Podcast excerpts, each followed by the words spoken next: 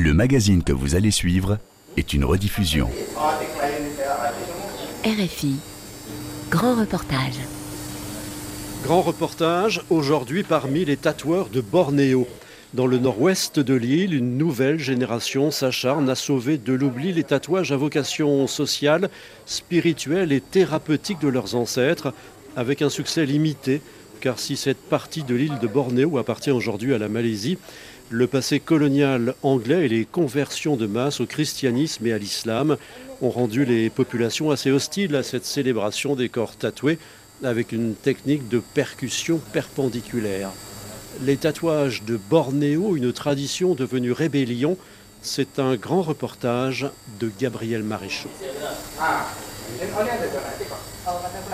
Lorsque ce jeune tatoueur dit son nom, cela provoque souvent des réactions. Je m'appelle Clark Gable. Il y a pas mal de noms anglais par ici. La colonisation a tout transformé. Contrairement aux apparences, ce Clark Gable n'est pas une star hollywoodienne, mais un jeune homme de l'ethnie Bidayu, né à Kuching, la capitale de la région malaisienne du Sarawak, à Bornéo. Si son nom ne révèle pas cette identité, sa profession le fait. Je fais du tatouage traditionnel, comme au bon vieux temps, comme nos ancêtres. Comme au bon vieux temps, ici c'est avec deux bâtons. Le tatouage se fait à la main, par tapotement à l'aide de deux bâtons. Ce premier bâton sert de marteau, et au bout de l'autre bâton, nous attachons une aiguille. En plus de ça, souvent, quelqu'un nous aide à tirer la peau pour qu'elle soit plus facile à tatouer. Je n'achète pas les bâtons, je les fais moi-même. Je prends dans la jungle une branche épaisse. On utilise en général du bois dur parce qu'il dure pour toujours, il ne pourrisse pas. C'est très dur à sculpter, mais ça durera comme ça pour toujours. Ce jour-là, un client est venu le voir avec une requête bien familière et un peu d'appréhension. Aujourd'hui, je suis venu pour me faire tatouer des fleurs d'aubergine. C'est un tatouage traditionnel d'ici. J'ai déjà fait d'autres tatouages, mais tous étaient faits à la machine. Celui-ci sera le premier traditionnel fait à la main. Je suis un peu nerveux. Dans ma famille, je suis le seul à être tatoué.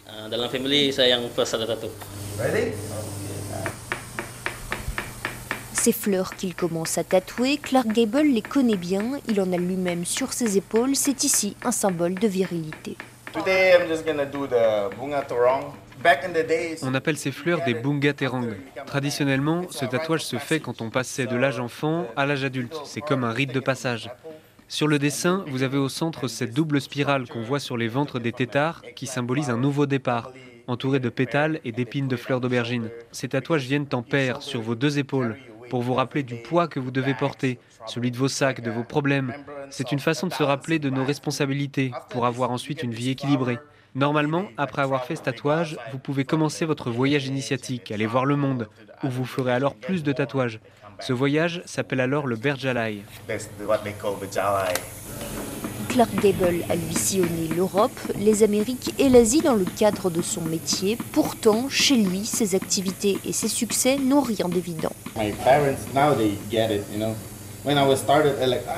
Mes parents, aujourd'hui, ils comprennent. Mais au début, ils étaient là à me dire euh, Mais tu veux pas faire autre chose? Et moi, je leur répondais Mais c'est ça mon truc à moi. En fait, quand j'étais enfant, la génération de nos parents nous disait que le tatouage n'était pas une bonne chose. Ils nous disaient que seuls les vieux se faisaient tatouer, que c'était un truc d'arriéré.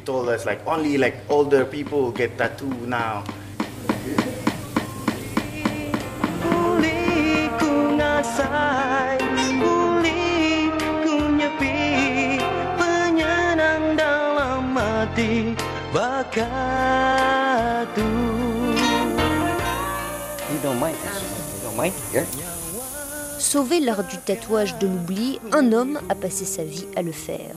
Ernesto Kaloum a aujourd'hui plus de 50 ans. Il est un descendant de l'ethnie Iban, réputé pour avoir des guerriers redoutables chasseurs de têtes. Le salon de tatouage qu'il possède à Kuching s'appelle ainsi Les Chasseurs de Têtes.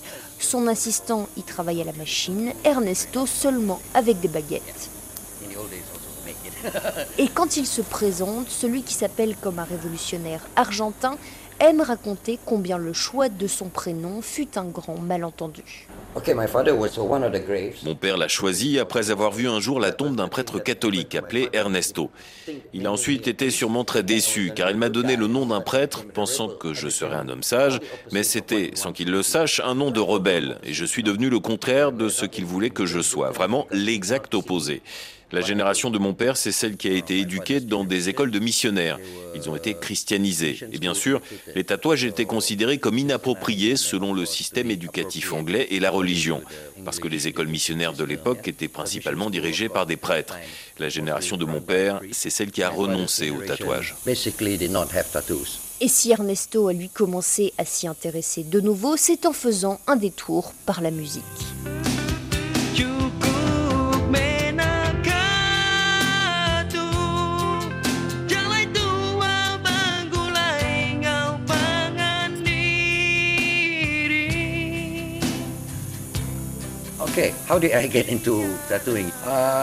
Ce qui m'a amené au tatouage, je crois que c'est le rock'n'roll.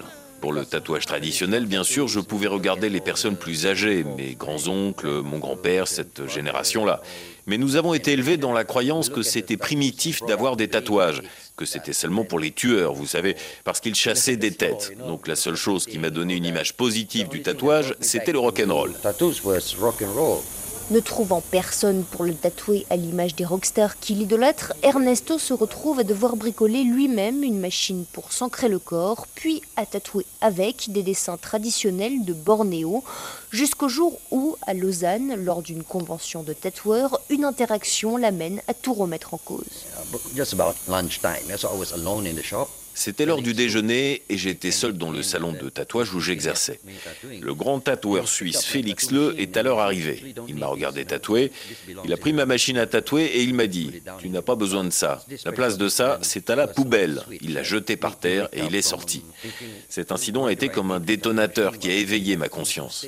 Je me suis alors dit Pourquoi ai-je besoin d'une machine à tatouer si je peux le faire avec deux bâtons? Donc, quand je suis rentré ensuite à Cushing, j'ai commencé à sérieusement réfléchir et à me dire, mais si je veux le faire avec des bâtons, où est-ce que je peux apprendre?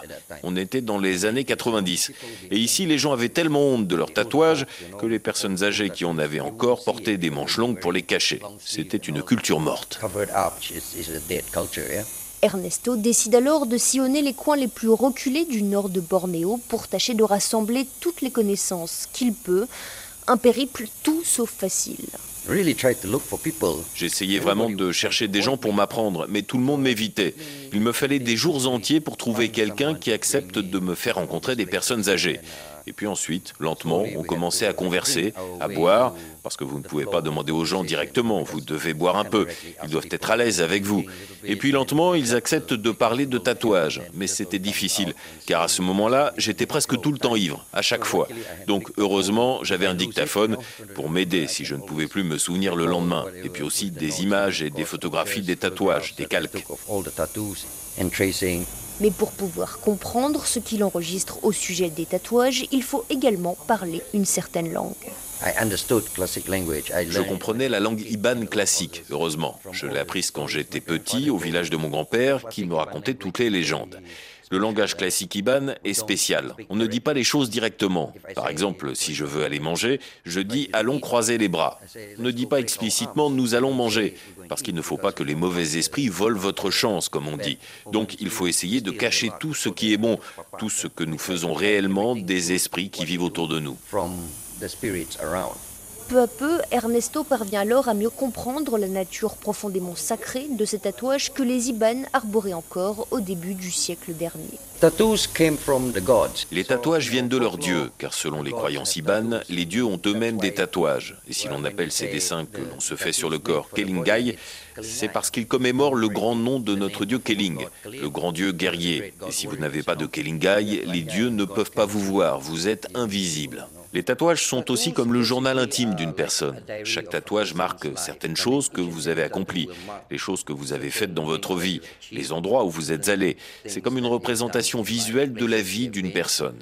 Donc, plus vous avez de tatouages, plus vous avez réussi. C'est votre statut dans la société. Les tatouages représentent aussi la réussite des guerriers. Par exemple, si vous n'avez jamais pris de vie, vous ne devez pas avoir de tegulung, les tatouages que l'on dessine sur les mains.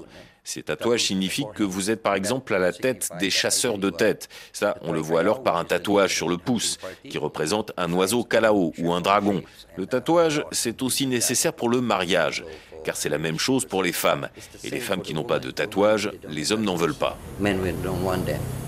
Après avoir glané tout ce savoir, il est désormais temps pour Ernesto de commencer lui-même à tatouer comme ses ancêtres, mais là encore, les choses ne sont pas aisées. Mon apprentissage consistait seulement en des explications, des images et des témoignages. J'avais réussi à pouvoir reproduire ces dessins, mais pour passer au tatouage, il fallait encore trouver un volontaire. J'ai finalement convaincu un gars et j'ai fait mon premier tatouage à la main sur ses fesses. Comme ça, si c'était raté, ce n'était pas très visible et ça pouvait se cacher. Ce tatouage est finalement un succès et le premier d'une longue série, puisqu'Ernesto a depuis tatoué un peu partout sur la planète, a vu les photos de ses œuvres exposées dans des musées et même des stars venir jusqu'à Kuching pour se faire tatouer par nul autre que lui. Mais à l'écouter, tout cela est bien vain comparé à son objectif premier. J'ai échoué dans ce que je visais, parce que tout mon travail n'a fait que populariser le tatouage à l'échelle globale. Et la plupart des gens qui croient en ce que je fais ne sont pas les miens. C'est ce qui est le plus triste. Ce sont surtout des étrangers qui apprécient mon travail, mais pas mon propre peuple.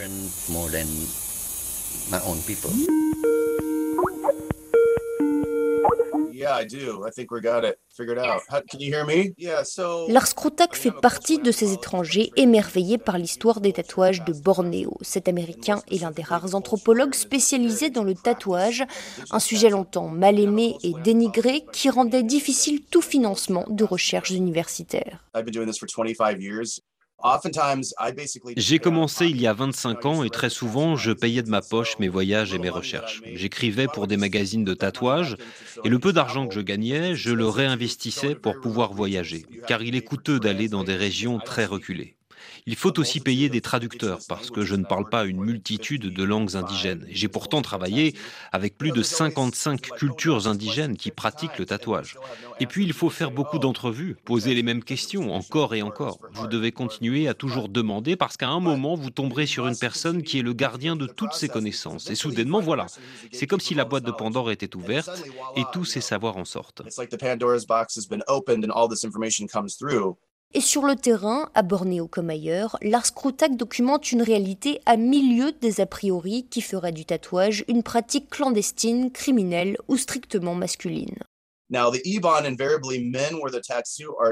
Alors chez les Iban, les hommes étaient invariablement les tatoueurs. Mais chez les autres peuples indigènes de Bornéo, comme les Kayan, les Orangulu, c'était les femmes qui tatouaient. Et de manière globale, en compilant mes recherches sur le terrain et les archives que j'ai pu réunir, j'en suis arrivé à la conclusion que parmi les tribus qui pratiquent le tatouage dans le monde, c'était l'apanage des femmes dans 60 à 65% des cas. À Bornéo également, Lars Krutak a retrouvé un de ses objets d'étude de prédilection, les utilisations médicinales du tatouage. J'ai notamment rencontré un petit groupe de l'ethnie Kayan qui appliquait des tatouages sur les articulations blessées. Et alors que je déjeunais avec cette famille qui m'accueillait, quand j'ai vu que plusieurs d'entre eux avaient une série de points tatoués, pas un motif, mais des points irréguliers autour de leurs chevilles, du poignet et pour certains aussi à l'arrière des genoux, j'ai demandé le but de ces tatouages et ils m'ont répondu que oui, ces tatouages avaient un but médicinal. Quand quelqu'un se faisait une entorse, il y avait cette femme dans le village qui tatouait un point ou plusieurs sur l'articulation blessée, avec juste du carbone végétal tiré de la terre, et que dans les 5 à 7 jours, l'articulation retrouvait sa pleine mobilité. En fait, le charbon végétal est le pigment le plus communément utilisé pour tatouer dans le monde autochtone, et il a des propriétés médicinales en soi. Il permet notamment aux particules bactériennes de remonter à la surface de la peau et ainsi de sortir du système d'une personne. Ce qui est fascinant, c'est que cette pratique remonte à au moins 5200 ans. C'est ce qu'a montré Otzi, cet homme préhistorique retrouvé momifié dans un glacier des Alpes en 1991. Eh bien, ce dernier souffrait d'arthrose et il avait exactement les mêmes tatouages que ceux que j'ai photographiés chez ces hommes et femmes de l'ethnie Kayan.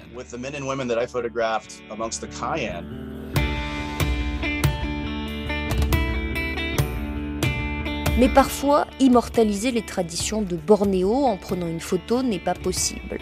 Dans la ville de Cebu, à 400 km de Kuching, un homme le sait bien.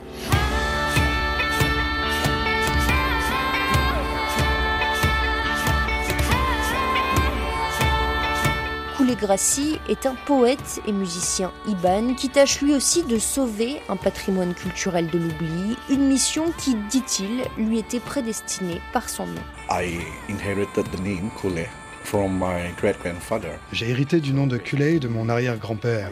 Quand je suis né, il a demandé à mon père de ne pas me donner un nom chrétien ou anglais, parce qu'il avait peur que nous perdions les noms et notre identité de peuple iban de la rivière Adjang. Mais dans ma jeunesse, cela m'a plutôt causé du malheur parce que mon nom indigène sonnait bizarrement parce qu'il était différent. À cause de la modernisation, tout le monde portait des noms chrétiens. Alors on s'est beaucoup moqué de moi. Mais après quelque temps, lorsque j'ai découvert mes racines, j'ai commencé à être fier de ce nom, de la responsabilité qui venait avec. Sur son corps, Koulegrassi porte des tatouages. Certains sont modernes, d'autres traditionnels, réalisés par Ernesto Kaloum. Tous ont en tout cas provoqué de vives discussions avec sa famille. Mon arrière-grand-père, mon grand-père, ma grand-mère, mon père, ils avaient tous des tatouages, donc ce n'était pas quelque chose de nouveau pour moi. J'ai fait mon premier tatouage à l'âge de 18 ans. C'est un âge raisonnable pour cela, mais au début, j'avais tout de même peur parce que je savais que mon père allait être furieux. Et quand je suis allé le voir, il m'a dit de ne pas faire de tatouage traditionnel parce que je n'étais, selon lui, pas assez sage pour être à la hauteur de la signification des tatouages. Mais lorsqu'ensuite le jeune Coulé a décidé de se tatouer la main, endroit traditionnellement réservé aux chasseurs de tête, la discussion s'est animée. J'ai eu une grosse dispute avec mon père. Il me disait pourquoi pourquoi tu l'as mis à cet endroit tu aurais pu le mettre n'importe où ailleurs, mais pas sur ta main. Tu ne sais pas comment cela pourrait impacter ta vie plus tard. Tu pourrais tuer quelqu'un, commettre un crime. Mais avec cette main, aujourd'hui, Koulegrassi écrit et retranscrit la poésie Iban, un art qui nécessite également de l'encre et qui demeure bien proche du tatouage. Si vous parlez aux plus âgés, ils ne vous parleront pas de tatoueurs ou de poètes, ils appelleront cela des chamans. Car ces deux activités ont souvent le même but, celui d'aider et de guérir les gens. Et les tatouages sont, en plus de cela, l'objet d'une interprétation poétique. Chaque tatouage, même chaque trait, a une signification différente, réservée à une personne différente. Et le tatoueur acquiert la sagesse de comprendre tous ses motifs à partir de ses rêves comme les poètes. Les deux produisent leur art à partir de la sagesse des rêves. Ils sont tous les deux en connexion avec un autre monde. Et pour les Iban, aller dormir, c'est espérer se réveiller plus sage. Mais la tradition orale de la poésie chantée n'a hélas pas eu la même chance que le tatouage dans sa préservation, regrette Koulegrassi. My grandmother, she always Ma grand-mère partageait toujours avec moi les histoires folkloriques de la tradition orale, et quand elle est décédée, je n'avais plus de source autour de moi pour continuer à faire cela. Quand elle est décédée, j'étais triste, car j'ai réalisé combien le temps était compté, combien tous ces puits de connaissances étaient en train de disparaître. Certains ont plus de 90 ans. Chaque année, nous en perdons un ou deux.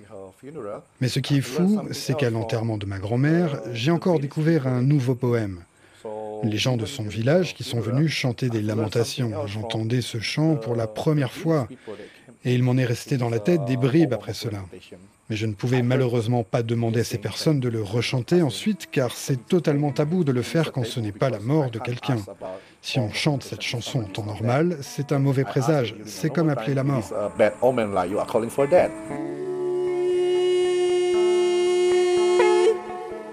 En se basant sur ses souvenirs, Koulegrassi a finalement réussi à produire une adaptation de ses lamentations, en veillant bien à ne pas écrire quelque chose de totalement similaire à la version originelle, afin de ne pas susciter les craintes de ses premiers interprètes. Mais le poète sait que beaucoup de chants Iban ont eux disparu à tout jamais.